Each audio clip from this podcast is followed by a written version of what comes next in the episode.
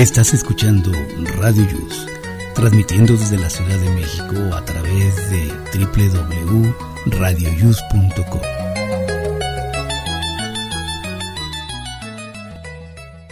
El siguiente programa contiene escenas de conocimiento explícito, con diálogos cargados de curiosidad, que pueden afectar la sensibilidad de personas no acostumbradas a hacerse preguntas sobre el mundo que las rodea.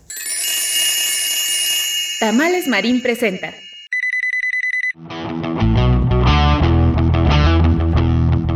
Hoy en Aquí estamos México. Estamos de fiesta. Cumplimos dos años acompañándote. Gracias por seguir con nosotros. Comenzamos. radioimus.com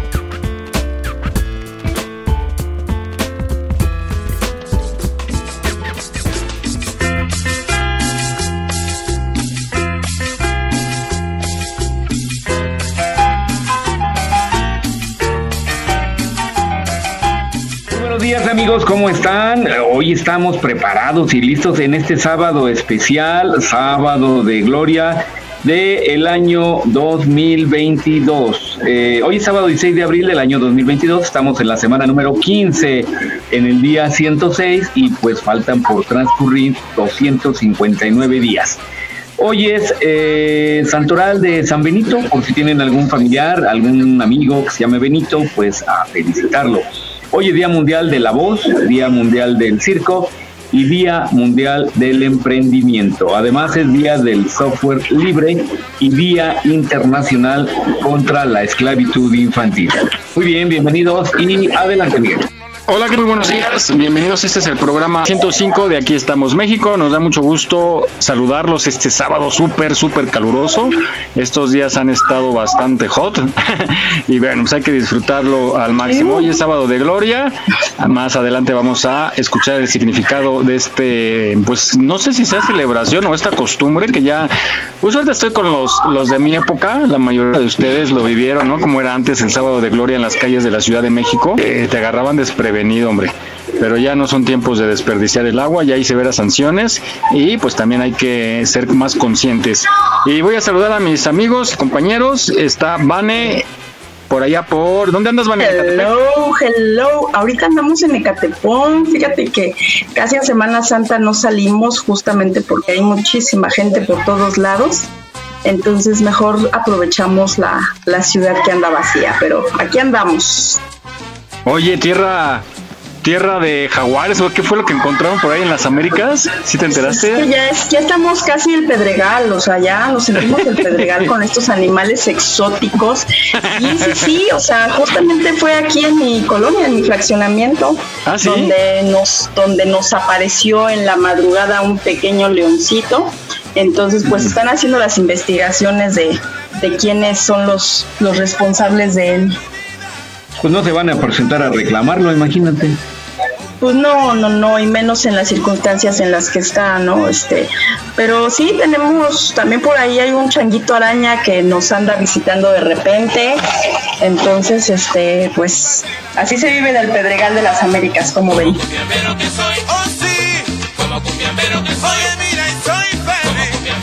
Jimmy, muy buenos días.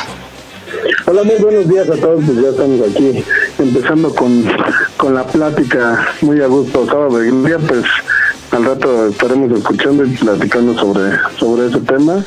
Les estaré pasando ahí el reporte para el día de hoy. Ya estamos aquí listos y pues los invito a que nos sigan escuchando aquí en, en el programa. Claro que sí, saludos a toda la gente que nos escucha. ¿En dónde nos escucharán? Ya como, como la tecnología es tan avanzada, ahorita nos pueden estar escuchando en el carro, sí. ¿Dónde nos escucharán? ¿En casita? ¿Camino a la escuela? No, no hay clases hoy seguramente camino a las vacaciones, quizá lavando en ropa en la carretera. Bueno, pues un saludo y también un abrazo muy fuerte a nuestros paisanos allá en Estados Unidos que nos hacen favor de escuchar en Chicago y en Los Ángeles, California, en Inglewood, California también, a Becky G, que está en Inglewood. Ay, ya, ya, ya, Nos está buscando, aquí estamos, mi Becky. ya no busques más.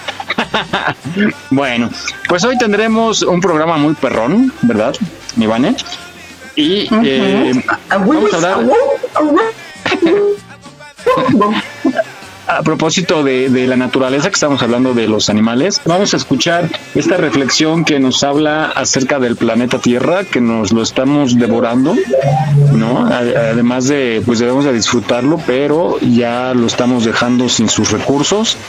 Y yo pensaba, ya ven que habíamos reflexionado meses anteriores cuando empezó la pandemia, que esto nos iba, iba a servir porque aquellas imágenes que se veían por el confinamiento y que se veían los mares con el color natural, algunos animales empezaron a invadir en Estados Unidos algunas ciudades porque pues en, ese afán de recuperar su territorio, ¿recuerdan aquellas imágenes? Sí, yo recuerdo en Estados Unidos, ¿no? Que los osos y los alces. en California empezaron a salir mucho oso oso grizzly. Sí, y aquellos bosques que normalmente son parques nacionales y están llenos de visitantes y estaban pues solos, ahora sí los animales en su hábitat natural se veía padrísimo. Yo pensé que sí iba a haber un cambio de mentalidad en cuestión del cuidado de nuestro planeta, pero pues bueno, regresamos literal a la normalidad, a lo que le llamamos normalidad y seguimos comiéndonos nuestro planeta. Vamos a esta reflexión sobre el planeta Tierra.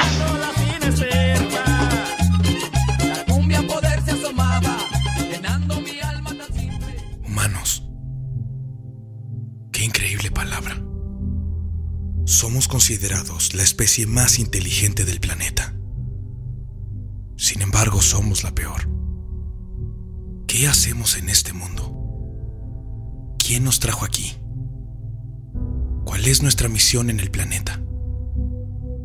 Tal vez nunca lo entendamos, aun cuando parece ser que nuestra única misión es acabar lentamente con él y sus especies. ¿Te has puesto a pensar que tal vez este planeta no nos pertenece, aún así su cuidado está en nuestras manos. Ellos estuvieron mucho antes que nosotros y solo somos sus invitados. Hemos venido a invadir su territorio y estamos destruyendo su hogar. Se nos ha soportado por siglos se nos ha perdonado incontables veces, pero seguimos ignorando su situación. Hemos sido sus secuestradores, sus asesinos, y sin embargo, nos aceptan como sus dueños. Somos la única especie que ataca, destruye, aniquila, contamina y extingue por ambición, o solo para vivir un poco mejor. El mundo es tuyo es nuestro, es de todos nosotros. Sin embargo, recuerda que también es mundo de ellos. Y tenemos que entender que no pueden hacer nada al respecto para salvarse. Y mucho menos para salvar el planeta. El planeta Tierra está muriendo. Lo estamos destruyendo en forma vertiginosa y está hambriento de amor.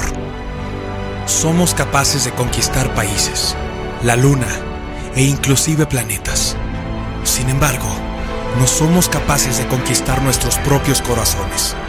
Toca tu corazón, siente lo que trata de decir, escucha lo que pide a gritos.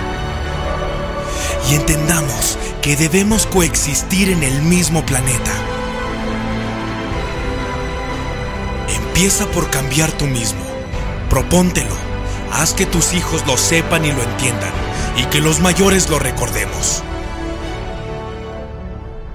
día que la humanidad deje de existir y alguna otra especie encuentre nuestro planeta, vea que fuimos una especie que se equivocó, que cayó, pero se levantó y enmendó sus errores.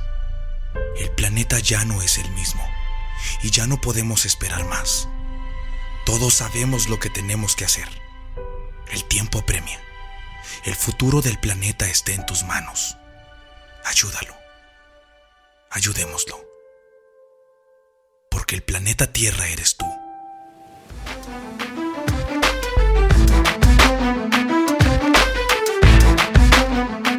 Gracias por tu preferencia. Refrendamos nuestro compromiso para llevarte el mejor entretenimiento y la más puntual información. Trabajamos con mucho gusto. Aquí estamos, México. Continuamos.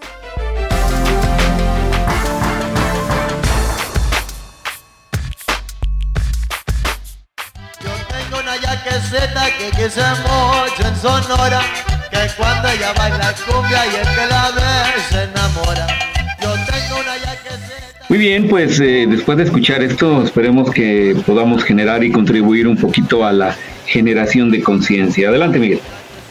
Así es, así es, hay que disfrutar la vida, disfrutar nuestro planeta y cuidarlo, inculcar a los niños sobre todo ese cuidado, pero ahora sí urge, urge, urge porque este exceso de calor que tenemos en algunos meses o el exceso de lluvias es signo de que eh, se está cambiando ya el ciclo de la naturaleza y pues la naturaleza es sabia y se la va a cobrar con creces, entonces más vale que respetemos este planeta llamado Tierra. Me vino a la mente, ¿se acuerdan de, la can- de Calor, del grupo Calor? Sí, Claro. Como en ese, en ese entonces tenían una canción que hablaba del planeta Sufre Ya. Desde ese entonces ya está con ese tema. Pues yo creo que el problema empezó desde Adán y Eva, ¿no? Ahí se inició todo. ¿por qué? Pues es que a no ay, nos tocó ay. vivirlo, seguro. Ay, fuerte. ¿Cómo recuerdan el sábado de gloria en su infancia? ¿Cómo era? Ah, yo les cuento. Ay, nosotros sí nos mojábamos. Pero aparte cuando a otra colonia, ¿no? O sea, quien, a quien fuera, Pero ¿cómo era? Sí, aquí en con fuera. con globos, con... Con globos, sí, en- con globos o acubetadas. Bueno, ya la última, lo que tuvieras a la mano. Eh, mi familia era así, reunirse para hacer una comida y todos mojarnos. eh, así con cubetas o poníamos alguna alberca así chiquita para niños y eso. Y nos mojábamos todos. Sí, pero ahorita Era muy ya, divertido. Ya de estar... Hay lugares donde, donde, bueno, aquí en la colonia donde vivimos, luego hay calles donde se ponían a los que pasaran les echaban agua en bici, en moto, en carro. sí, hasta la policía, yo vi un video que hasta la policía le cargaban la mano y no había, eh, estaba como tranquilo en la cosa porque era como una celebración, había agua, había mucha agua y era como una fiesta, ¿no? Así popular y, y, y se agarraban a Sí. todos, había, había vecindades en donde al que entrara o saliera, si fuera doña Chonita, se la agarraban y también le tocaba su baño. Y luego de chavito te secabas y te volvías a mojar otra vez. Ajá.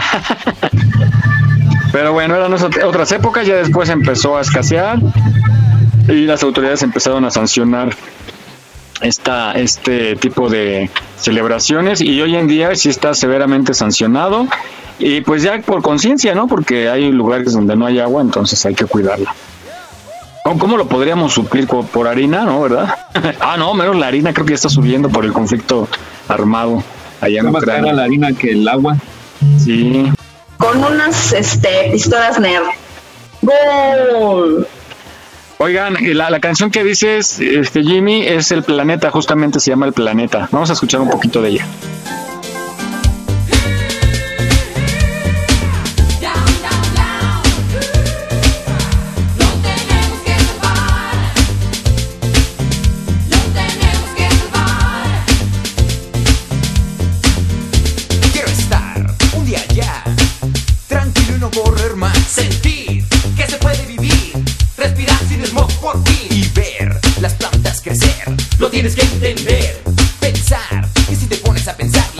El planeta puede terminar. Actuar, no debes usar aerosol porque si no solo nos vamos a quedar. Y solamente tú te vas a acordar cuando a la playa te ibas a solear. Las heladas en las noches serán muy duras, cambiará por completo la vida y la tuya. Aunque no queremos y aunque lo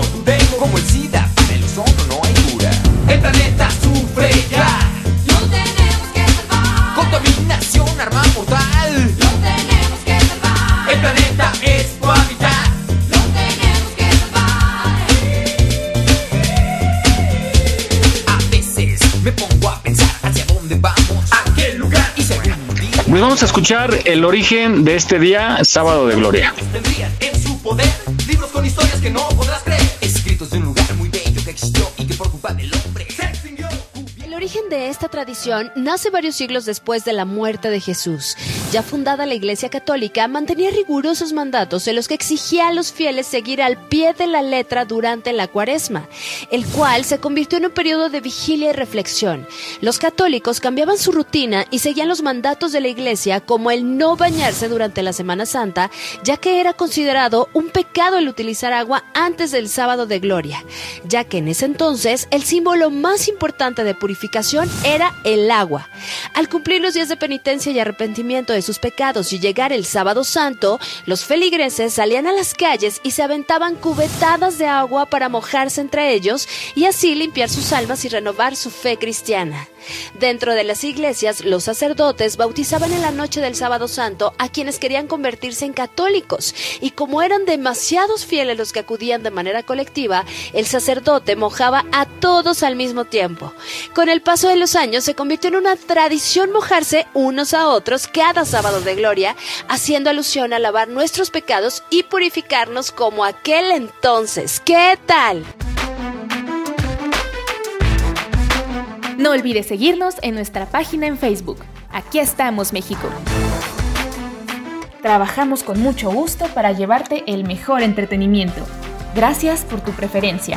Aquí estamos, México. Continuamos.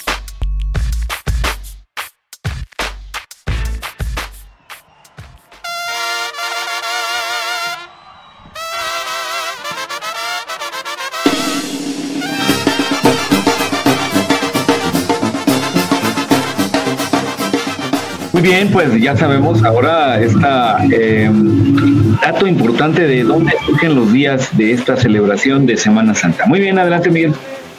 Esta tradición, caray, que muy arraigada que teníamos los capitalinos, pero bueno, ya se quedó en la anécdota, hay que respetarla. Oiga, ¿y se acuerdan también esa campaña que había de para cuidar el agua, esos comerciales de Amanda Ciérrale, Ciérrale? Amanda, era, ¿cuántos años tendrá ya el chavito? No, pues ya fue el chavito. Ya, ya creo que está más grande que nosotros. Mínimo 40, mínimo. Mínimo. Más de sus 50, yo creo. ¿No? Y- Pero era eh, para la gente que no lo, lo vio. Vamos a subirlo a, la- al- a nuestra página de Facebook, ese comercial. Eran varios, ¿no? Era una campaña y era así, el niñito era, la frase era de, ¿cómo era? Amanda, Amanda, ciérrale. Y, y No, había si eras niño gordito te hacían bullying con ese comercial. Ah, sí. Ay, está el niño del ciérrale, ¿no? Ciérrale, ciérrale. Ya está sacando sus traumas. El, El Jimmy. Sí, la verdad, Oiga, pero- sí me decía. Si eran, si eran épocas donde mucha gente lavaba la banqueta con manguera, ¿no? Y el carro. Sí, sí, sí, el carro. Sí, antes se todo, acostumbra este. mucho eso. Era, era época Sí, de abundancia. todo. Ahora ya hay este, ya hay como más conciencia de ello, pero aún así te sigues topando con gente que lo hace, ¿no? Sí, sí, sí, por acá. Era sí cuando los pesos tenían tres ceros más. Sí, vamos a escuchar este comercial recordando al niñito de la campaña de Amanda, ciérrale. Les comento que yo cuando trabajaba en un lugar ahí por el norte de la Ciudad de México, había un señor en donde dejábamos estacionados los coches que le íbamos a dar el premio al ahorro del agua, porque con una cubeta de agua eh, lavaba tres coches, o sea, eh, todos decíamos, oye, pues, cámbiale el agua al último, ¿no? Sobre todo, cámbiale el agua, pero él lo hacía. Muy bien, vamos a escuchar esta nota.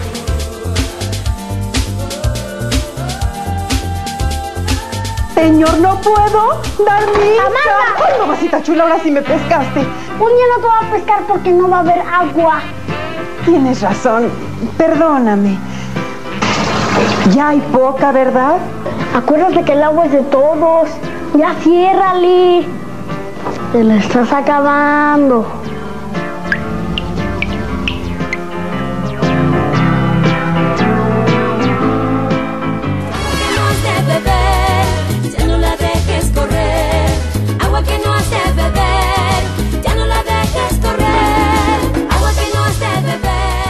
Bien, pues ya escuchamos esta nota y sabemos un poquito más sobre este vital líquido que es el agua.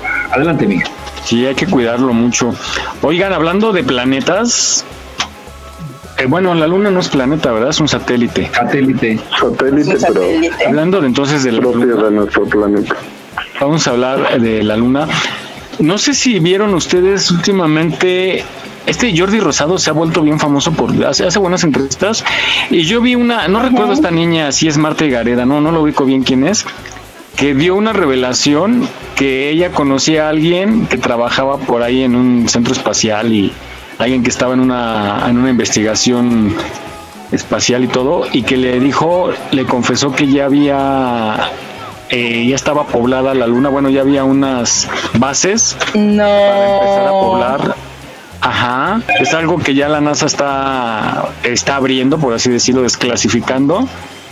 Y que si ya está, ya hay evidencia que ya están unas bases para empezar a colonizar, que, que de hecho también da, una información curiosa, bueno, no la vamos a escuchar aquí en una de las notas, perdón.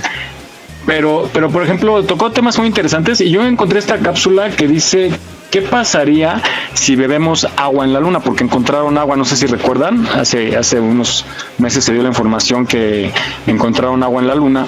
Entonces, vamos a escuchar qué nos pasaría si bebemos agua de la luna. Sé lo que debes estar pensando. Un momento, ¿no habíamos encontrado antes agua en la luna?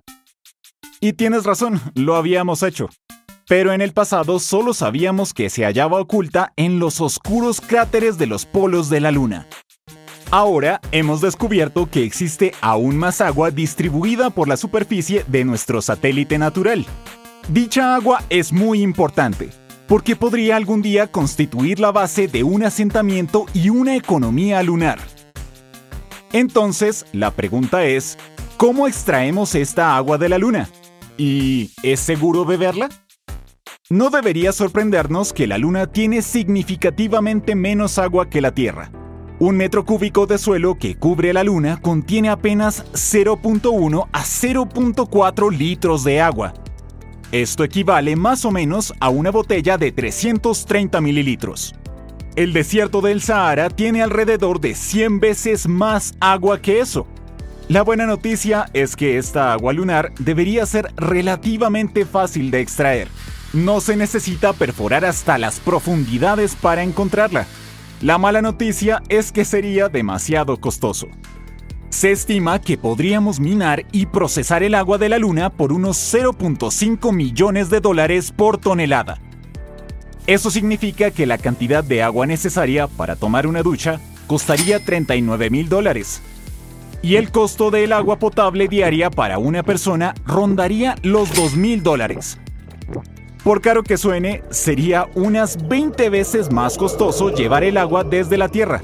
Entonces, si por fortuna llegas a habitar una base lunar alguna vez, lo más seguro es que el agua que bebas sea lunar. Un vaso de este líquido debería saber parecido al agua dura y salina que tenemos en la Tierra, debido a lo que contiene. Seguramente tiene elementos metálicos incluyendo mercurio, magnesio y sodio. Y cada uno de estos puede acarrearte serias consecuencias. Primero está el mercurio, se pueden encontrar pequeñas cantidades de él en diversos alimentos y quizás no afecten tu salud, pero puede ser peligroso si las dosis son consistentemente mayores. El envenenamiento por mercurio se relaciona con problemas cognitivos, con síntomas similares a los del Alzheimer o la demencia senil. Luego está el magnesio. Es un ingrediente básico y que se usa frecuentemente en los laxantes. Imagino que ya sabes a dónde lleva esto. Los riñones son los que evacúan el magnesio que tu cuerpo no necesita. Sin embargo, cuando tu sistema tenga mucho de este metal, llegarías a experimentar síntomas como vómito, diarrea y en casos extremos insuficiencia cardíaca. Y por si esto no te suena lo suficientemente peligroso, el agua lunar también podría contener altos niveles de sodio, lo que te provocaría hipertensión y problemas cardiovasculares debido a que la estarías consumiendo a diario. Pero seamos realistas. Si tenemos la tecnología para llegar a la Luna y extraer agua de ella, seguramente podremos desarrollar métodos para filtrarla también.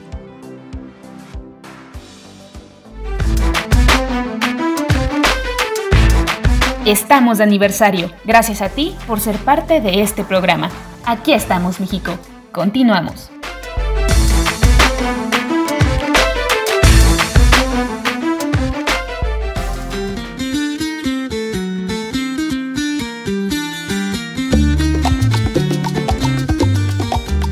Bien, pues ya escuchamos esta nota y digo, a lo mejor ya va a haber, viene, viene ahí en la luna. va, va bajando una nave, ¿no? No lo dudes. Sí, sí, Un sí. Oxxo. Oye, un Oxxo, ese, ese no puede faltar. Un Oxxo. Oye, pero ahí No con tanta basura dudes, espacial, el, el de se compra, si va, sí va a ser buena buen negocio ahí con tanta basura un- espacial, ¿no? Hay un meme buenísimo, ¿no? Que empieza así muy serio. Dice, el telescopio Hubble captó un sonido del espacio. Y ya estoy bien atento queriendo ahí y se empieza a oír, se compran. Hubble.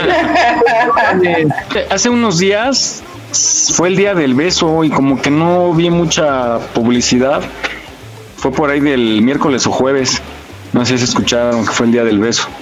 Es que nos la pasamos. Haber sido el jueves el beso de Judas. Ah, seguramente. ¿Qué tal, qué tal de besucones se la pasaron? ¿Cómo no? ¿Cómo no? ¿Eh? ¿Eh? ¿Eh? Sí, ¿cómo no? Sí, ¿cómo no? La van, ¿eh? Todavía los disfruto. hay que, sí, hay que, hay que expresarlo con harto beso, pero no a sus animalitos. Más adelante vamos a hablar de mascotas.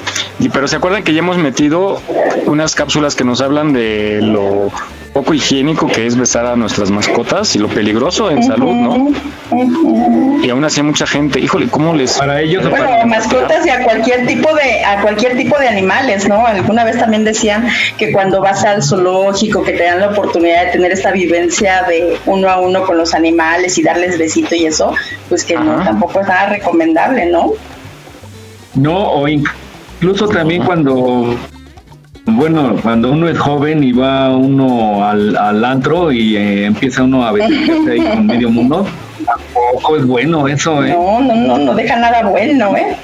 No. Oye, si tan solo cuando tu pareja tiene un fuego también es malo, ¿no? Se te puede contagiar. Es correcto, es Un- correcto. Un simple sí. fuego, imagínate. Pero bueno, un buen beso son intercambios de bacterias. A fin de cuentas, Oh, si las aguantamos. no. bueno, Oh, regresando al sí, tema de la luna, vamos, ¿por qué dirán andas en la luna? ¿Cómo, ¿Cómo se vivirá ahí? Vamos a escuchar esta cápsula que nos dice qué pasaría si nos instaláramos en la luna. Y, y, pues, a lo mejor vamos a entender ese, esa frase de andas en la luna. Venga de ahí.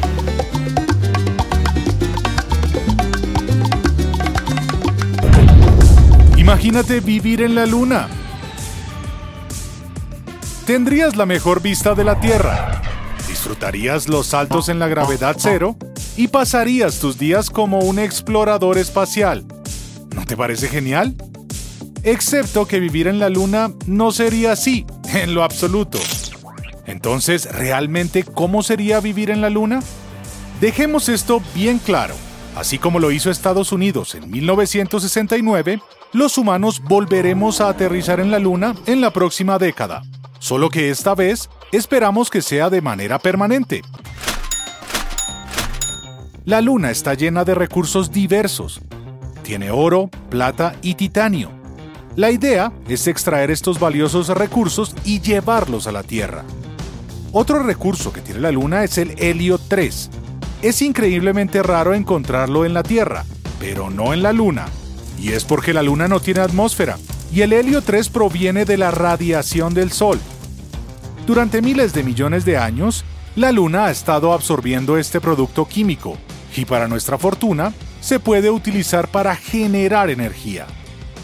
Bueno, y solo 28 gramos de esta sustancia valen 40 mil dólares. Al tener estos recursos con un valor increíble, no es ningún secreto que estos países y empresas quieren ser los primeros en montar una base, pero incluso si lo hacen, no sería de su propiedad. En 1967, la ONU decidió que nadie puede ser propietario del espacio. Esta situación podría causar grandes tensiones entre naciones y posiblemente llevar a una guerra. Suponiendo que llegaste a la Luna en una sola pieza, una tarea de por sí increíblemente difícil, tendrás que preocuparte por establecer una base. Los expertos sugieren que vivamos en el Polo Sur, pues es la región que obtiene la cantidad de luz solar más consistente. También hay enormes campos de hielo que podríamos usar para cosechar. Otros lugares en la Luna no reciben luz solar durante casi un mes. ¿Y tu alimentación? Bueno, será la comida seca estándar que consumen los astronautas. La buena noticia es que podrías cultivar algunas zanahorias y tomates. Según un estudio desarrollado en Países Bajos en 2014, es posible usar tierra en la Luna. ¿Y qué beberías? Infortunadamente, gran parte de los líquidos vendrán de tu orina reciclada, pues el agua potable no estará disponible en la Luna y sería demasiado pesada para enviarla. Algo más por lo que tendrás que preocuparte seriamente es el polvo lunar. Este polvo magnético está en todas partes, llegará a tu traje e incluso a tu piel. Lo más probable es que pases tu tiempo extrayendo minerales y sobreviviendo, con poco tiempo para saltar y correr en la baja gravedad. Además, todos sabemos que ir a la Luna es realmente el primer paso para llegar a Marte.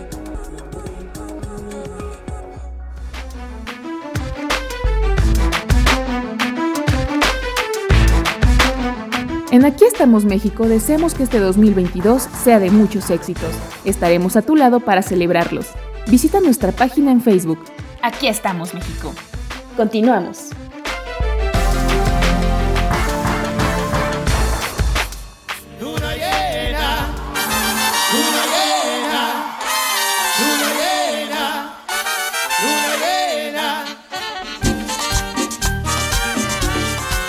Muy bien, pues ahora ya sabemos qué hay. Eh, Yo recuerdo un chiste por ahí muy viejo que preguntaba uno de niño, ¿no? ¿Qué es? ¿Tú sabes qué hay detrás de la luna?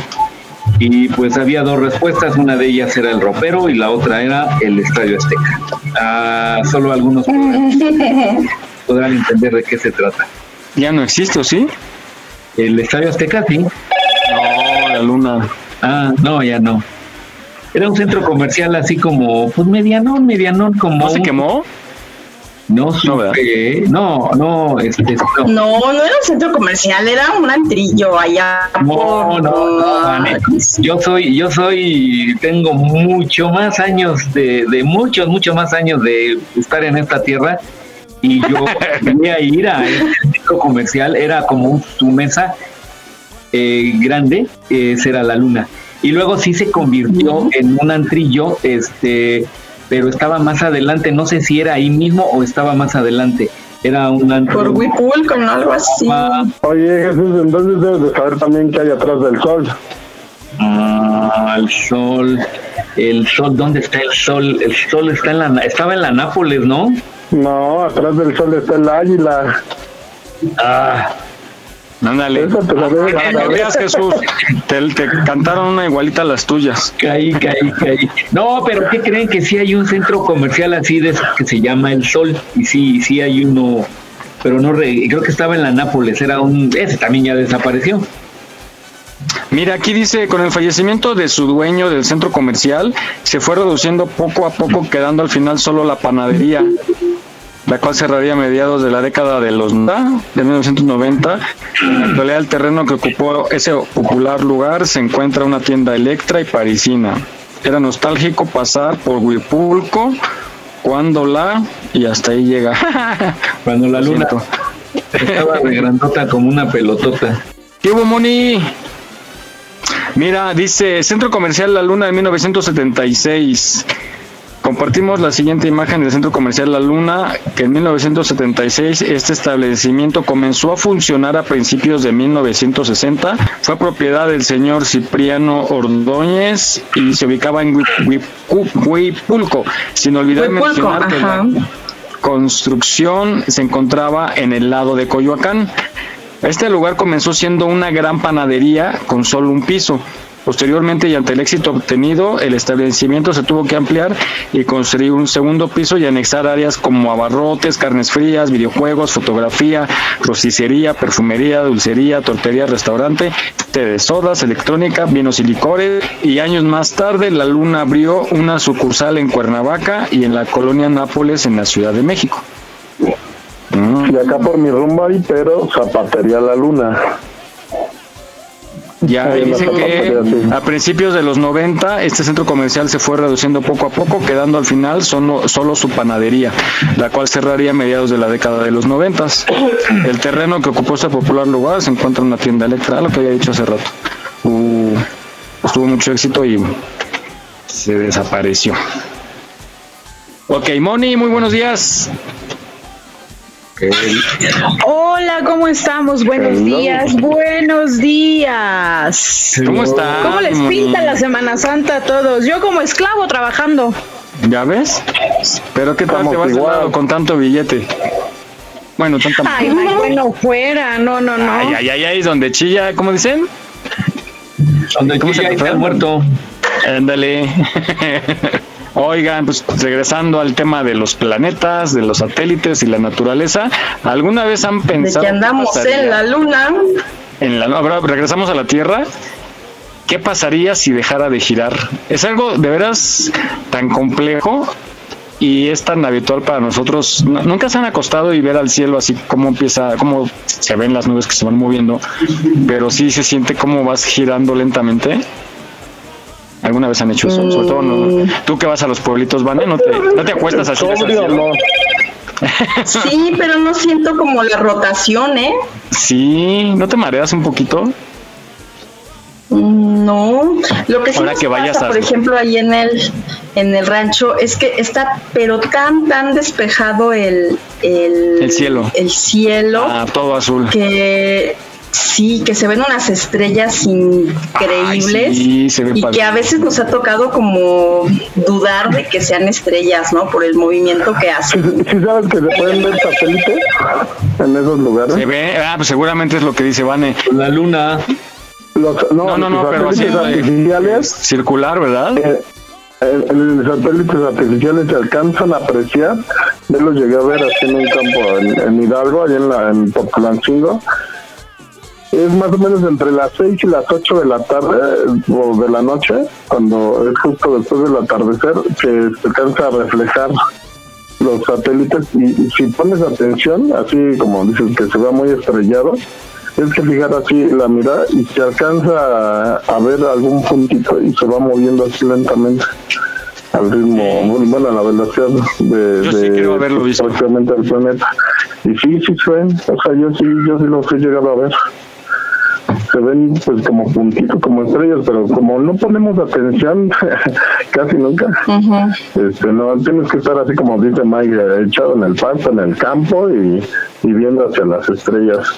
Pero sí, entre las 6 y las 8 es la hora en que se pueden llegar a apreciar los satélites artificiales que, que giran alrededor de la Tierra. Sobre todo en los días que hay mucho viento aquí en la ciudad, que, que está limpia, se logra ver en la noche las estrellas aquí, pero sí, lo que dice Jimmy sí me ha tocado, pero allá en el, en el pueblito. Bueno, pues oigan, vamos a esta cápsula muy interesante. Me sonó como en mi pueblito, Tangamanga. Me sonó ahí como en mi pueblito. Casi, casi, en mi rancho. Vamos a escuchar esta cápsula que nos dice qué pasaría si de pronto la Tierra dejara de girar.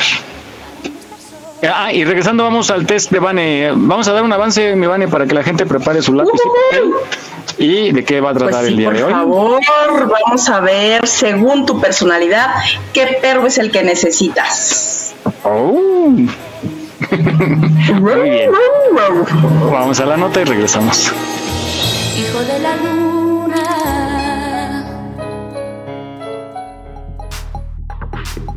La Tierra rota a una velocidad promedio de 1700 kilómetros por hora. Por esta rotación tenemos el día y la noche, así como vientos, olas y temperatura. Entonces, ¿qué pasaría si estas revoluciones, vitales para nuestra existencia, se detuvieran de repente? Imagina que tuvieras el carro más rápido y sexy del mundo. Grandioso, ¿no? La carretera te llama, no hay tráfico a la vista ni agentes de policía. Así que decides probar su velocidad máxima de 1700 kilómetros por hora. De la nada aparece un obstáculo. Presionas los frenos y tu automóvil se detiene. Pero tú no. Eso es lo que sucedería cuando la Tierra dejara de girar. Todo lo que no esté asegurado o atado volaría por los aires hacia el este a 1700 kilómetros por hora. La mayor velocidad del viento alguna vez registrada fue de 407 kilómetros por hora. En este escenario, estamos hablando de vientos cuatro veces más poderosos, algo similar a sentir una explosión nuclear. En menos de un minuto, tsunamis inmensos arrasarían con todo a más de 27 kilómetros tierra adentro. toda el agua de los océanos del mundo se iría hacia los polos. Los siete mares se volverían solo dos, formando así un mega océano en el norte y otro en el sur. Canadá, la mayoría de Europa y Rusia quedarían completamente sumergidas. El desplazamiento oceánico formaría un supercontinente gigante en el Ecuador, que le daría la vuelta a toda la Tierra. Los recursos serían escasos, el mundo experimentaría una sequía global y la mayoría de las especies estarían en peligro, si es que no se extinguieron. La agricultura sería imposible de mantener, pues un día ahora dura un año. En otras palabras, verías al sol por seis meses consecutivos y pasarías la otra mitad del año en la oscuridad. La consecuencia final y fatal sería la pérdida de nuestro campo magnético. Aunque es poco probable que la Tierra se detenga repentinamente, sí es cierto que algún día dejará de girar. Sí, en cerca de 18.500 millones de años. Así que por ahora, disfruta el tiempo, aprovecha el día y haz que cada noche valga la pena.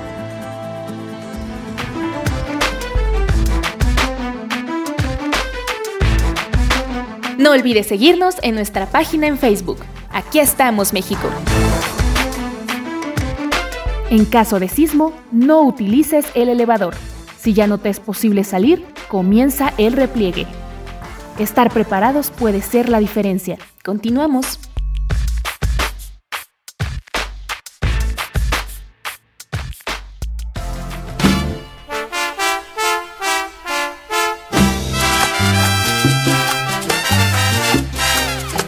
Muy bien, pues eh, yo creo que no es nada recomendable que la Tierra deje de girar, entonces mejor continuemos así, en movimiento. Oye, no sabía que girara tan rápido. Ajá, yo también me impresioné. Vamos, vamos rápido. Es un enfrenón de esos sí está cañón. Que quedes allá enfrente. No, sí, Hay que, sí, sí, ponernos- ahí, sí, hay sí, que amarrarnos algo, ¿no? Porque si no vamos a salir disparados. volando. Pues ahí está, qué bueno. Es, es increíble. Es, es Por eso bendita gravedad.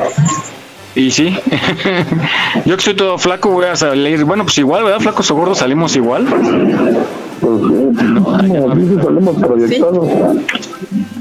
Sas.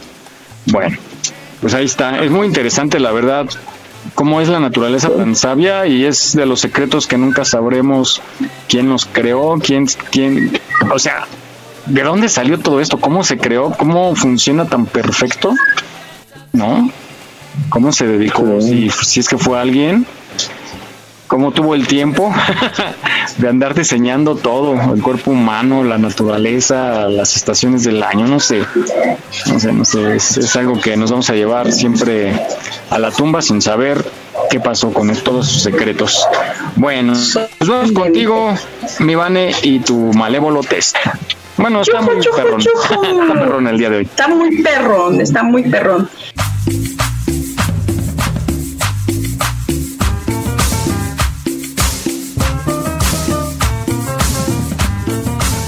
Dice así. Yo necesito un perro al pastor. ¿Qué perro necesitas según tu personalidad? Así es que están listos con su pluma y papelito porque ahí les va. Número uno. Si pierdes en una competición, A, B, C o D. Son cuatro a escoger. A, perder. No sé qué es eso. B, no me gusta competir, por lo que es poco probable que asistiera a una. C, no pasa nada, lo importante es participar. Y D, daría la enhorabuena al ganador, aunque en el fondo me esté fastidiando un poco. A, B, C o D. ¿Listos? Sí. Número 2. Cuando estás en una fiesta, A. Nunca voy a fiestas, soy más de quedarme en casa. B. Soy el rey de la fiesta. Ni por mí, si por mí fuera, me pasaría la vida de una tras otra. C. Me la paso bien, pero siempre y cuando esté rodeado de amigos y no de desconocidos. Y D. Me comporto lo más cordial posible, aunque no sea mi lugar preferido para estar. Cha, cha, cha, cha. Listo, vamos con la número 3. ¿Qué opinas de pasar unos días familiares en el campo? A. Me gusta pasar el tiempo con mi familia, pero ¿por qué irse al campo? B. La verdad es que preferiría salir de fiesta con amigos. C. Me gustaría mucho siempre y cuando fuéramos a una casa rural, nada de hacer senderismo. D. Me encanta. Pasar tiempo con mi familia es mi hobby preferido y más si puede ser al aire libre. Chan, chan, chan, chan. A, B, C o D. ¿Te gustan los detalles románticos? A. Sí, el detalle romántico es un plan casero, definitivamente sí. B. Me gusta hacerlos más que me los hagan, suelo ser muy detallista. C. Siempre digo que no, pero en el fondo me encantan. Y D. ¿A quién no le gusta una buena joya? A, B, C o D. ¿Cómo van con sus respuestas, chamacones? Híjole, tengo una A, B, C y D. Todavía no hay tendencia. Venga. Újule. ¿Te preocupa tu aspecto físico? A. Según para qué. Me arreglo para salir, pero me encanta estar en casa desarreglado. B. La verdad es que no. Soy un poco desastre con estos temas. C. Claro que sí. No salgo de casa si no estoy bien vestido y bien puesto para la ocasión. D. Me cuido lo justo y necesario, pero no es algo primordial para mí. Cha cha cha chon, characochón, characochón. Vamos con la número 6. ¿Eres de los que lo dejan todo por medio o te gusta verlo todo ordenado? O sea, ¿a michas o bien? A. Paso mucho tiempo en casa aunque no soy todo lo ordenado que me gustaría. B. Es algo que no me preocupa mucho aunque intento tenerlo todo recogido. C. Soy bastante un desastre. Nunca sé en dónde sale tanta ropa y tantas cosas para acomodar. O D. Eso es una moda de polvo. Me paso el día ordenando muebles y encima de los demás para que se recojan. O sea, se obsesivos, obsesivos. Siete. Si una amiga acude a ti con un problema, A.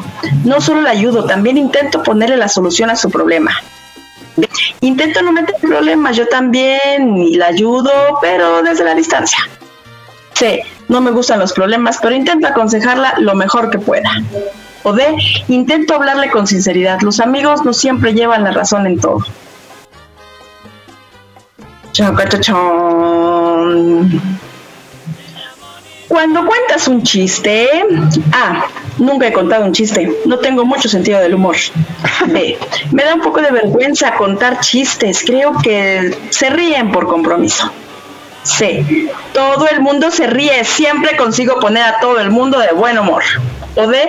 La gente se ríe, pero más por mi popularidad que por mi sentido del humor.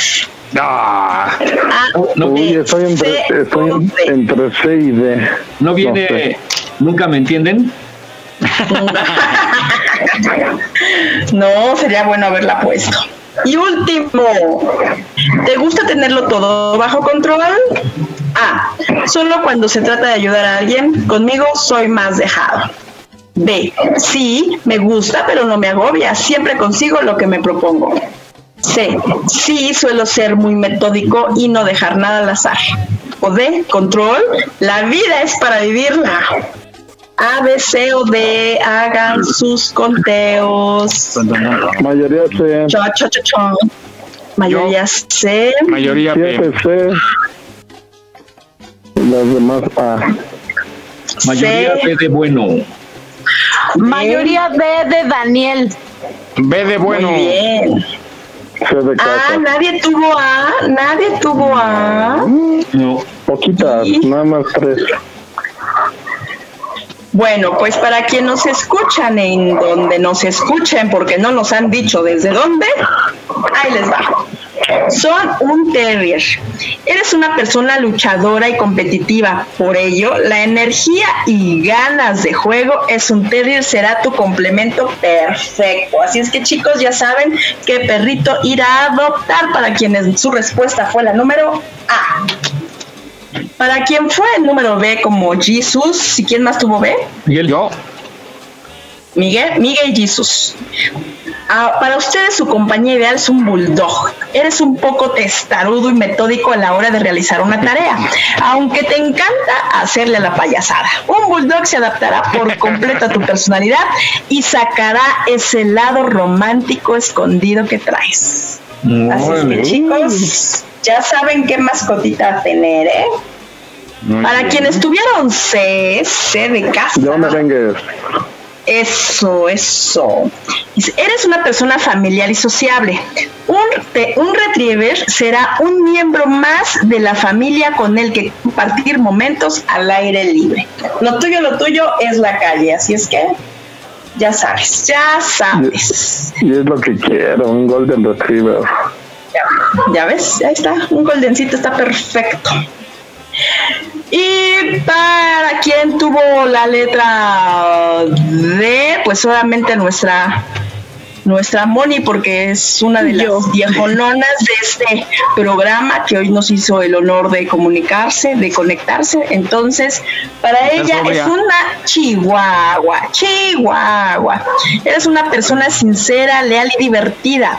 Un chihuahua te acompañará en todo momento ya que se adapta a cualquier ambiente, súper adaptable. Así es que medio nerviositos, pero adaptables. Ya sabes, tú eres, tú eres la mascotita que te hace falta. Ay, si vieras que los, los chihuahua ni me gustan, no me gustan los perros chiquitos, por eso tengo un pitbull justamente. no concuerda, no concuerda. A ver, pon atención, por favor, ¿ok? Pon atención, Moni. Porque no se trata de lo que te gusta. Ajá, ojo, ojo, aquí no es que te gusta, porque si es que te gusta, te pregunto. Sino es qué animalito va de acuerdo a tu personalidad. Y los test nunca fallan, nunca fallan. Así es que prueba, prueba, prueba, por favor, ¿eh? Chihuahua, Chihuahua. Oye, Vane, llevamos muchos, muchos, pero muchos test y tú nunca nos has dicho tu, tu resultado. Ah, sí, se supone Pues es que como yo los hago, sería como, como que influenciable, ¿no? Entonces, yo tengo que ser como parcial en este asunto de los test. Un día le hacemos uno. Exacto, ándenles mejor. Un día me preparan un test para mí y El test para Vane. sacamos mi. Que diga, ¿qué tan Exacto, honestos son ustedes? Voy a Bueno. ganar, voy a ganar. Gracias, mi Vane. Te esperamos la próxima semana con el test de la semana. Continuamos. Acá, chachón, a ver qué sorpresas nos dan.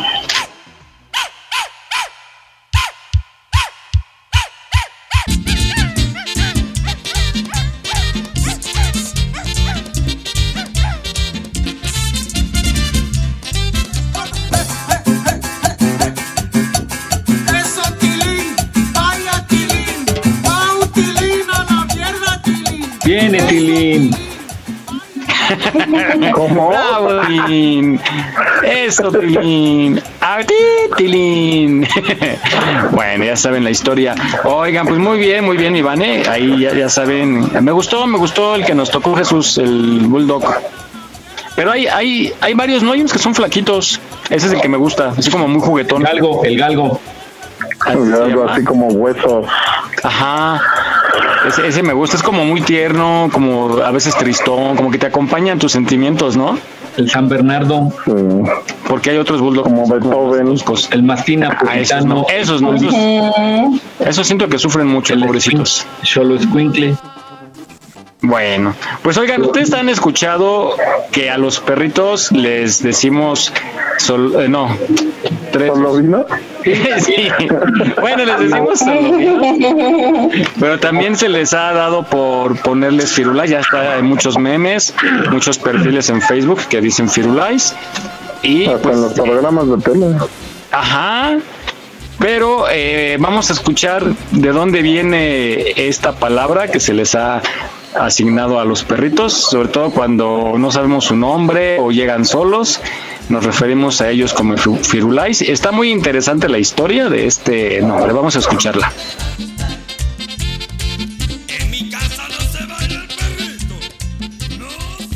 Seguramente alguna vez has visto en las películas, en las series de televisión o algún vecino o tú mismo que tienen un perro que se llama Firulais. Y solo él era mi amigo de verdad, Firulais.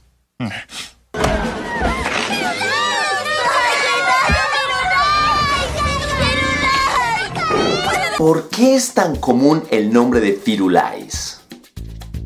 Pues la respuesta está en el inglés. Hace muchísimo tiempo los cazadores buscaban perros para poder llevarlos al monte a cazar.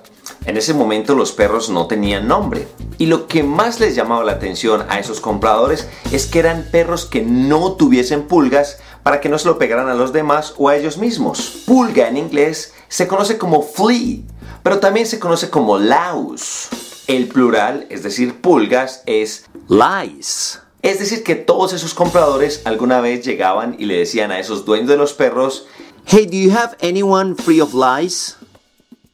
Free of lice significa libre de pulgas. Y muy seguramente alguna persona que no dominaba muy bien el inglés estaba presente y escuchaba que decían free of lice, free of lice, free of lice. Modificado era firulais. Y esta es una historia real. Pasa como con el watchman, que le llamamos al vigilante, cuando en realidad es watchman. O al ponqué, que realmente es el pound cake. Firulais, free of lies. Firulais, free of lies. Qué curioso es el idioma, ¿verdad?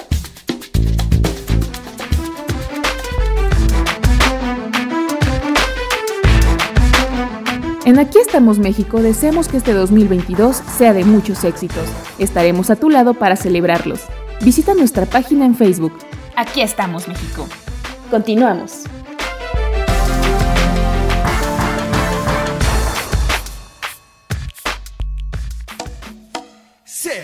Tuta tuta, tuta tuta, tuta tuta, bailando el tuta tuta, tuta tuta, tuta tuta. Rápido, rápido. Muy bien, pues ya escuchamos esta interesante cápsula y ahora todas aquellas personas que tengan un perro que se llame Firulais, ya sabemos por qué. Porque no tiene pulga. como, como muchas palabras, ¿no? Que se deforman del inglés o que no las sabemos decir. Como gringo, ¿no? Y eso. Sí, rápidamente les cuento en menos de un minuto la historia de, de un compañero que decía, ya ven el dispositivo este que conocemos como USB. Ajá.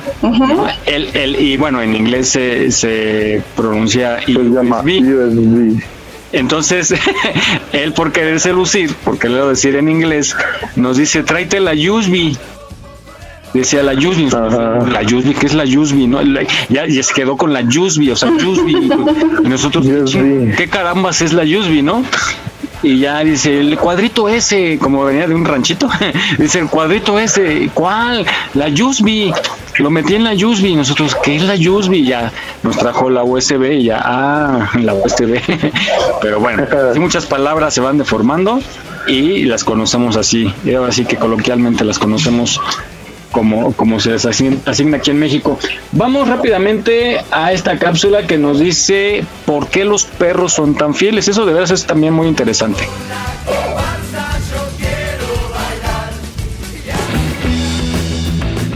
Dudas que suelen hacerse a menudo los dueños de mascotas es ¿por qué los perros son tan fieles? La fidelidad de los perros en buena parte se debe al pasado compartido entre ambas especies. Una vez que el perro fue domesticado, ambas especies comenzaron a cambiar juntos por lo que hubo un entendimiento mutuo que pudo ser desarrollado, algo que claro está no se pudo lograr con otras especies. Son muchas las investigaciones que se han hecho sobre los vínculos establecidos entre perros y humanos, y ese vínculo muchas veces es más cercano de lo que se cree. Hay quienes dicen que los perros son fieles porque dependen de nosotros. Otras personas afirman que lo son para ser alimentados y tener donde vivir. Lo cierto es que la alegría que demuestran los perros cuando sus dueños regresan a casa es única, y esto señala lo importantes que son los dueños para los perros. Hay estudios científicos que afirman que los perros se habían separado de sus ancestros, los lobos, cuando comenzaron a vivir con los humanos. No obstante, otros estudios realizados al ADN mitocondrial de ambas especies demostraron que estas dos especies filiales se separaron hace cerca de 135 mil años, es decir, hace muchísimo tiempo. Los humanos y los perros compartimos vida cerca de unos 13 mil años. Los perros son animales de manada. Ellos quieren pertenecer a un grupo, sin importar si se trata de otros perros o de humanos, o de hecho de cualquier otro animal. La fidelidad se refiere a una alianza que se forma entre docentes, así que es posible pensar que la fidelidad de los perros tenga que ver con su mentalidad de manada. Como los perros quieren pertenecer a un grupo, demuestran fidelidad a los miembros de esta manera instintiva, porque la fidelidad forma una parte importante del éxito del trabajo de la manada. Se piensa que la razón de por qué los perros son tan fieles es que desde hace miles de años, los primeros perros domesticados quisieron formar una manada con los humanos y habrían expresado extrema fidelidad hacia ellos con la idea de hacer que la manada funcionara a la perfección y tuviera éxito. Los perros han desarrollado a lo largo de los siglos mejores maneras de comunicarse con los humanos. De hecho, los perros tienen más comportamientos parecidos a los humanos que los primates. Son capaces de sentir empatía por los humanos, lo cual se ha demostrado en varias investigaciones. Por ello, no es raro ver que un perro trate de consolar a su humano. Igualmente, los perros pueden entender comunicación verbal y gestos físicos y faciales, producidos por los humanos. De allí que los peludos puedan entender órdenes, seguir algunas reglas establecidas y reconocer las emociones de sus dueños. ¿Y tú, tienes perritos en casa? ¿Qué tan fieles crees que son contigo?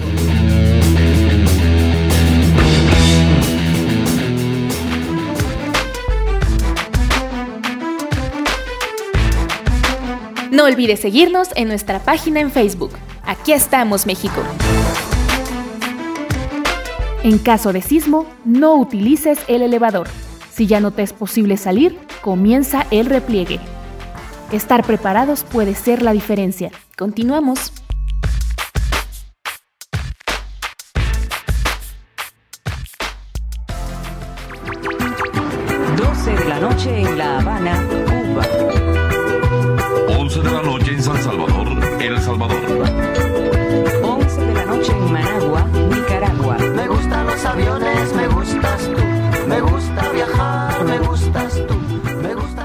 Muy bien, pues ya sabemos ahora por qué los perros son tan fieles y mucha gente dice que eh, preferible el amor de un perro que el de alguna persona. Adelante, Miguel. Sí, sí, ellos, yo, yo he tenido perros y siento así como que se sienten parte de la familia, ¿no? Como, como parte de la manada, por eso. Sufren mucho también, hay que cuidarlos y, y atenderlos. Son un niño más, digamos, un hijo más, eh, un integrante más de la familia, como dice Jimmy. Hay que cuidarlos mucho porque sienten mucho. Sienten, no, sí lo ex- externan, lo expresan. Ahora sí que nada más les falta hablar, yo creo, a los perritos, pero sí, tienen sentimientos de verdad muy nobles. Unos que a veces se siente ve uno como feo. que sonríen. sí. Ah, yo les cuento del mío. El mío es de esos que se ve que sonríen cuando está ¿Ah, sí? contento. Sí, se le ve así como su, como su, la comisura de, del- de sus, su hociquito, se ve así como que está sonriendo. Y aparte, este güey siente que es humano, o sea, de verdad, ni justo solo le falta hablar. Sí, hacen cosas increíbles. Y, y estos, no sé cómo se llama esa raza, muchachos, que traen como un antifaz, que pues, yo sé, con ojo claro, claro, como el del Alaska Malamut. Siempre los he visto como perros bien malosos, bien, bien, este... Los bien, esos, eh, se me hacen como bien traviesos, pero maldosos. Como sí, como que el meme, ¿no? Que ríe. Sí, como que disfrutan cuando te pasa algo, como que siento que nada más están esperando hacerte la travesura en mala onda. Oigan, y de esta frase vamos a escuchar el origen de la frase que es eh, echar los perros, ¿no? Que es muy común por aquí en México, que decimos, ah, pues se están echando los perros o échale los perros. Vamos a ver de dónde viene.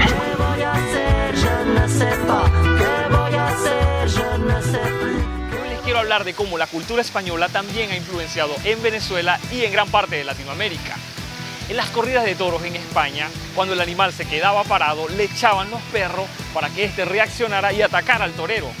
Pues esa frase fue utilizada por los latinoamericanos y en Venezuela a la hora de cortejar a una mujer decían vamos a echarle los perros para que ella entrara en acción. Dato curioso, esta frase, originada en España, actualmente se usa para reprender y regañar a alguien. Qué irónico, ¿no? Nos vemos, chamos. Ay, por cierto, se me olvidaba. No olvides seguirme y seguir a mis amigos de Humor Venezuela Oficial y Venezolanos por Canaria. Ahora sí, nos vemos, chamos. Cuídense. Estamos de aniversario. Gracias a ti por ser parte de este programa. Aquí estamos, México. Continuamos.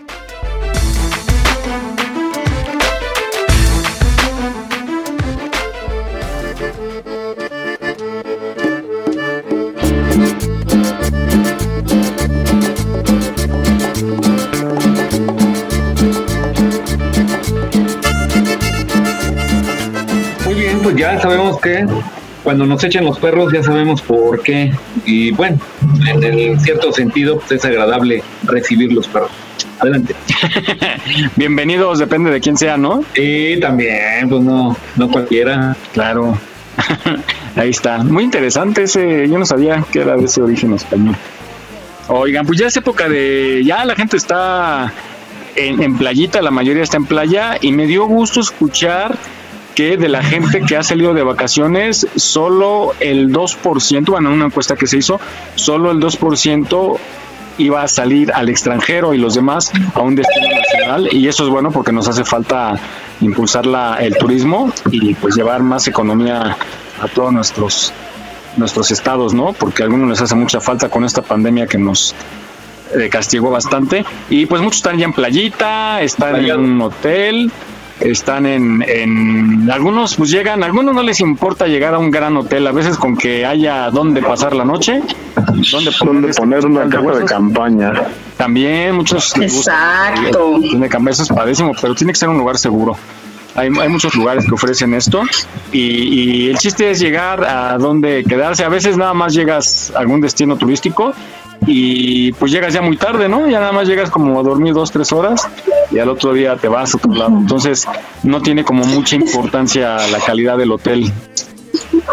Es que depende mucho el, el plan, en el plan en el que el plan en el que vayas, ¿no? Porque luego hay hoteles todo incluido que tú dices, ah, pues es que aquí, ahora sí que el pueblito es pequeño, no hay mucho que hacer, entonces, pues prefiero igual y, y nada más salir poquito y todo lo tienes ahí, o de plano dices, no, nada más quiero un hotel para llegar y como dices, no, bañarme y dormirme y ya. Salir y Pero, echarte en pues, la ahora sí que-. Exacto, exacto. Ahí, ahora sí que tienes que armar tu, tu plan vacacional de Sí. acuerdo a lo que a lo que tú quieras y a lo que tu familia también se vaya a acomodar, ¿no? Porque Y no son muy caros, ¿verdad? Los de lo todo incluido no, no se me hacen tan caros, la verdad, para lo que ofrecen. No, no, no. No se me hace tan caro. Y cuando llega, cuando llega un- una pareja a un hotel de vacaciones y es un, una persona, un hombre mayor y una jovencita, le preguntan, eh, bienvenidos al hotel en plan de negocios o vacaciones, dice, yo de, digo, yo de placer y ella de, de, de negocios. de negocios. sí, sí, sí, sí. Lo que se llenan mucho también son los balnearios, ¿no? Hoy, lo del sábado de Gloria. Sí, oigan, hay una alberca, ¿no? Aquí en la Ciudad de México que pusieron. Ahí por esta palabra. Hay una Sí, nota. algo así. Sí. ¿Otra vez? Sí, sí, sí, estaba atascado. ¿Quién que? La, la que siempre llega tarde, pues ¿quién más? Tiene Adelante, adelante. A menos que nos traiga una manzana. Fabi, adelante. Como siempre, con su micrófono cerrado. Fabi. Ay. Ay, perdón. y si me digo mamá y no lo abro. hola, hola, ¿cómo están todos? Dice que está desde el principio hablando y hablando. Sí, sí, oye. Mi Mike no me había dicho programa. Ya hasta acabé de dar el mensaje que yo. Uh, ya. ¿Cómo estás, mi Llegué Fabi? tarde a la predica. Hola, buenos días. Aquí, bien, bien, aquí. Corriendo para poder estar con ¿verdad? ustedes. Muy bien, bienvenida. Pues andamos hablando aquí de la- del periodo vacacional. Tú vives por Iztapalapa, ¿no? No, Gustavo Eh, no, en la Venustiano. Estamos hablando de un balneario que vi una nota en la semana ahí en Iztapalapa. Entonces salió ya el comentario político.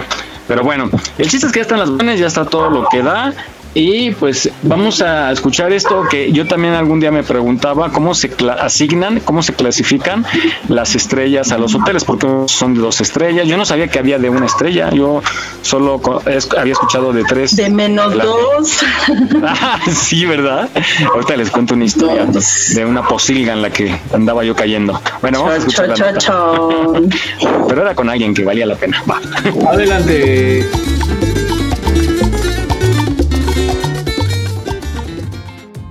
Hoteles de una estrella.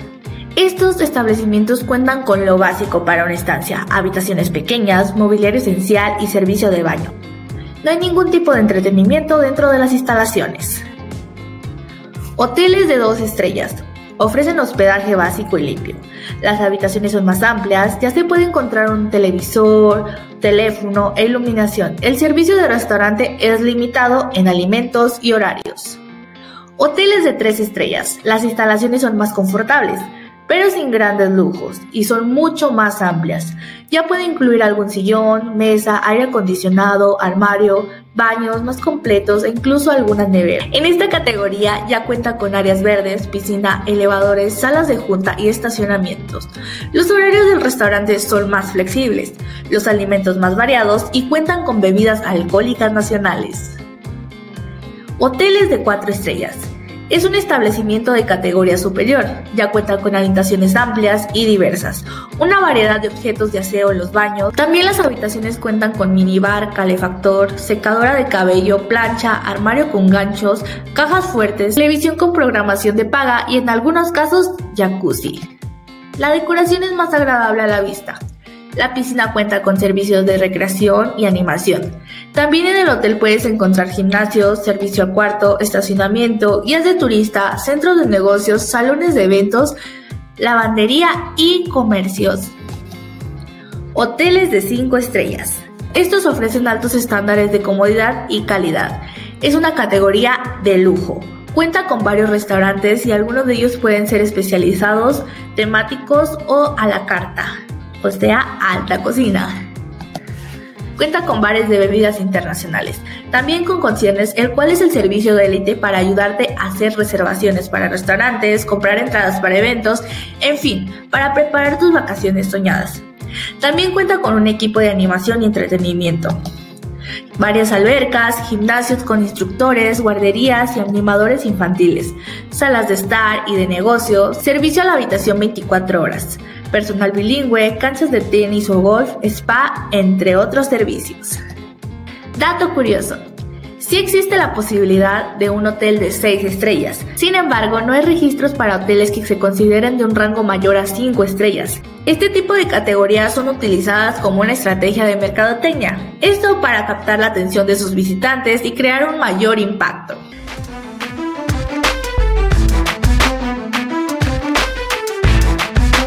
No olvides seguirnos en nuestra página en Facebook. Aquí estamos, México. Trabajamos con mucho gusto para llevarte el mejor entretenimiento. Gracias por tu preferencia. Aquí estamos, México. Continuamos.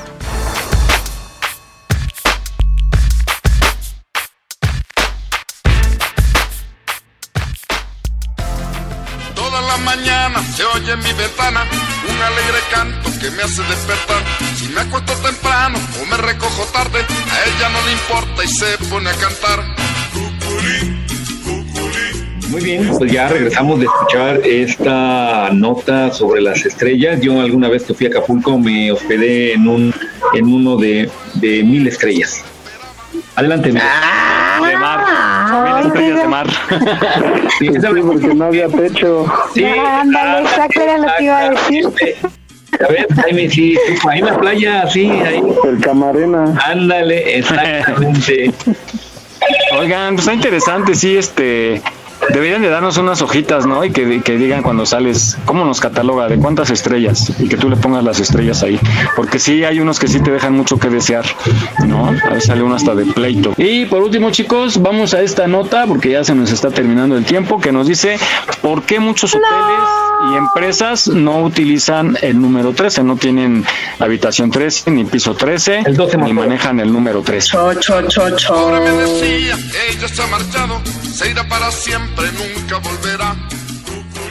El número 13 es considerado de mala suerte en varios países del mundo. Se lo toman tan en serio la gente que prefieren no realizar ninguna actividad importante en un martes o viernes 13.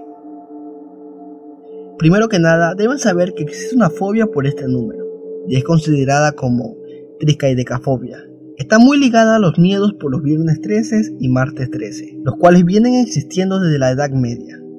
Pero ahora la pregunta que ustedes se hacen, ¿por qué este número es tan temido por muchos? En sí tiene unas cuantas razones por las cuales este número es muy temido y considerado de mala suerte.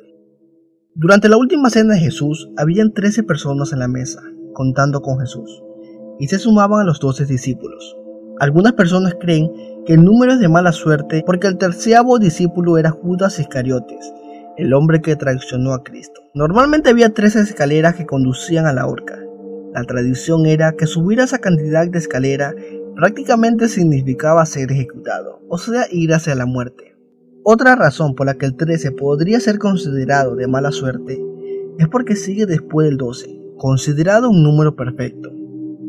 El año tiene 12 meses, cada jornada se divide en día y noche de 12 horas cada una.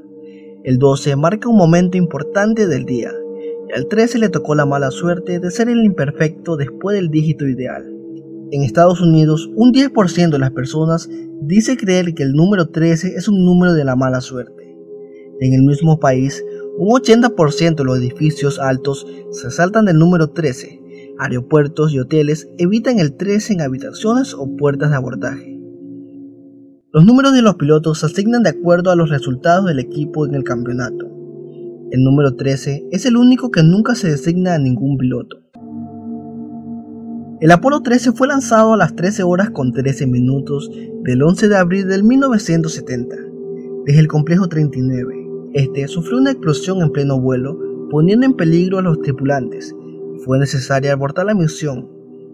Algunos se refieren a esta misión lunar como la prueba definitiva de que el 13 trae mala suerte.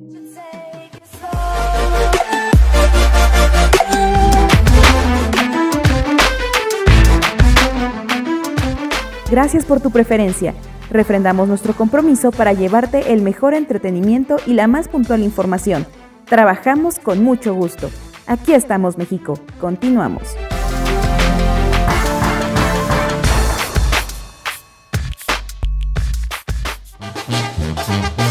Ya se reventó mi furcio donde ella se columpiaba, ya se le acabaron los gustos a la joven que yo amaba. Bienvenido el pavido návido, donde está su esposa návida componiéndose el vestido, arreglándose el peinávido. Muy bien, pues ya sabemos por qué no tienen el piso número 12 más 1. Adelante. ¿El 12 más 1? Sí. Sí he escuchado, ¿por qué lo dicen así? Sí, sí he escuchado así 12 más 1, por no decirlo. Ajá, correcto. Ay, mira qué supersticioso. Más bien tiene que ver con un albur, ¿eh? Ah, caray. Ah. Justamente eso ese- les iba a decir, niños, eso es un Ay. albur, por Dios. No sé, pues sí, tenían que ser los No, hablando de lo de la cápsula esta del, del, del piso, ese piso, Ándale, Moni. de ese piso, ver. que no quiere decir Jesús tampoco. Eh, Eso es muy de la cultura japonesa o bueno, más bien en general asiática. Eh, de hecho, no sé si han tenido la oportunidad de ver cine asiático, en específico el japonés. Ese tipo de cine maneja mucho justo la omisión de ese número en habitaciones, pisos, números de casa, eh, muchísimas cuestiones que se que, que tengan ese número, que tengan ese número, pues prácticamente las omiten. ¿Por? ¿Por? Porque para ellos ese número ese es un número como, como de mala suerte, como demoníaco. Eh, significa muerte, significa desgracia, significa este maldición, significan muchas cosas. Entonces, por eso es que la cultura, les comento, asiática, en específico la japonesa, este maneja mucho eso. De hecho, busquen una película, la verdad es que es difícil que la encuentren, pero sí búsquenla, ah, se llama Apartamento 13 y justamente es pues de terror, terror japonés. Apartamento Está- está 12 más 1. Pues ya Sí, sin alguna de hecho- cosa, de hecho, los- la. De Sí, hecho, de hecho. ya ni, ni, ni dicen 13, ¿eh? Dicen 13. Este, bueno, sus chistes. Vamos a buscar risas grabadas, Jesús, porque no. No, es que estaba yo buscando aquí lo de el número 13, lo que está diciendo Moni. Bueno, pues a chicos, La ya llegamos al final de este programa. Y pues, ¿Cómo mucho así? gusto. Pues muy rápido. Ese se va como Súper agua. rápido. Sí. Hasta parece que acabo de llegar. sí, ¿verdad? Tengo la ligera sensación. Pues bueno, vamos a despedir. Gracias, gracias a todos ustedes que se conectaron, compañeros. Y vamos contigo, Fabi. Hasta luego, de bonita, bonita, fin de semana bonitas. vacaciones a los que todavía todavía tengan una semanita más y para los que no pues bonito regreso a clases o a, al, al trabajo. Muy bien, gracias a ti por conectarte. Vane. Pues pásenla lindo, que sean unas semanas, unas, una Semana Santa, pues bastante agradable en compañía de su familia. No dejen, por favor, de, de pues de estar cuidándose, porque ahorita con el metro cuadrado que yo creo que ni están disfrutando en la playa, pues se van a venir unos riesgos buenos, ¿verdad? Pero bueno, que sea lo más placentero posible, por favor, cuídense mucho, pórtense mal, pero cuídense bien. Nos escuchamos el próximo sábado. Y que manejen con precaución sobre todo, si traen, si vienen en carro. Sí, regresen con bien. Los queremos de regreso con bien. Muy bien. Oye, llegaron también, también regresaron las excursiones, ¿no? Esas típicas que organizan entre vecinos y rentan un No, autobús. ya, la vida está normal, la vida está normal, solo que seguimos con el cubrebocas, pero todo normal. Muy bien. Bueno, Moni. Muchísimas gracias a todos por escucharnos, por acompañarnos como siempre. Ya saben que yo siempre les mando mi abrazo con buenas vibras. Espero que estén disfrutando los que pudieron salir de vacaciones. No lo creo yo tampoco, como dice Vane. Pero bueno, pásensela lo más, lo más padre que puedan y pues regresen con bien. Efectivamente, yo también lo reitero. Eh, muchísimas gracias y abrazos, besos. Bye.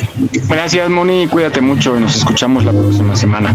Pues gracias también a todos los que nos escuchan aquí en la República Mexicana, los diferentes destinos turísticos. Ay, no, Jimmy. Perdón, amigo.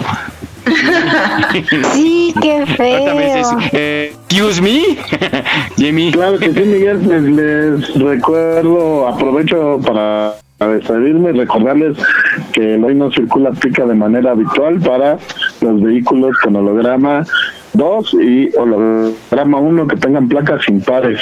Así que tómenlo en cuenta porque pues, si todavía piensan salir, los pueden ahí este, sorprender si es que su vehículo no circula el día de hoy. Y pues amanecimos con 15 grados centígrados, 30 grados centígrados es la máxima para el día de hoy. Pues va, vamos a seguir con el calor, clima despejado todo este sábado para que aprovechen eh, lavar o asolearse. Hoy pueden, hoy pueden estar asoleándose, pues es fin de semana de vacaciones. Si van a salir, como dicen, manejen con precaución. Espero que hayan checado sus vehículos, como les había recomendado la semana pasada. Y también, pues, evitar el tomar eh, bebidas alcohólicas y combinarlas con el volante. No, no, este, pues, traten de evitarlo, ¿no? Para, para evitar accidentes y pues que regresen con bien los que hayan salido a vacacionar los que estén con su familia pues sigan conviviéndola y no desperdicien agua porque pues también están las multas al por mayor. La- las autoridades van a estar ahí checando entre las calles para para estar este pues llevándose a las personas que estén desperdiciando este este líquido y pues es lo que tenemos hasta ahorita cuídense buen fin de semana a todos Gracias, Jimmy. Nos escuchamos la próxima semana. Y bueno, paisanos que están en Estados Unidos, les mandamos un abrazo. Gracias por escucharnos y que la pasen muy bien este sábado. Bueno, escuchen la programación de Radio Yus, www.radioyus.com. Música ambiental programada las 24 horas, los 7 días de la semana y diferentes programas muy interesantes. Y nosotros todos los sábados a las 10 de la mañana. Gracias y pásenla bonito. Adelante, Jesús. Gracias Miguel, pues eh, a todo el público que nos escuché, escuchó, perdón, eh, cuídense mucho, eh, diviértanse, todo con precaución, no combinen alcohol con el volante y pues hasta la próxima semana. Fabi, Moni, Vane, Jaime y Miguel y sobre todo el público, cuídense mucho. Adiós. Saludos en Ay, ahora ya hay dos, ¿de qué me perdí? Oh, y hay una igual. Bye. Ya Por llegar la- tarde. Lo mismo. Estuvo la fiesta, Fabi.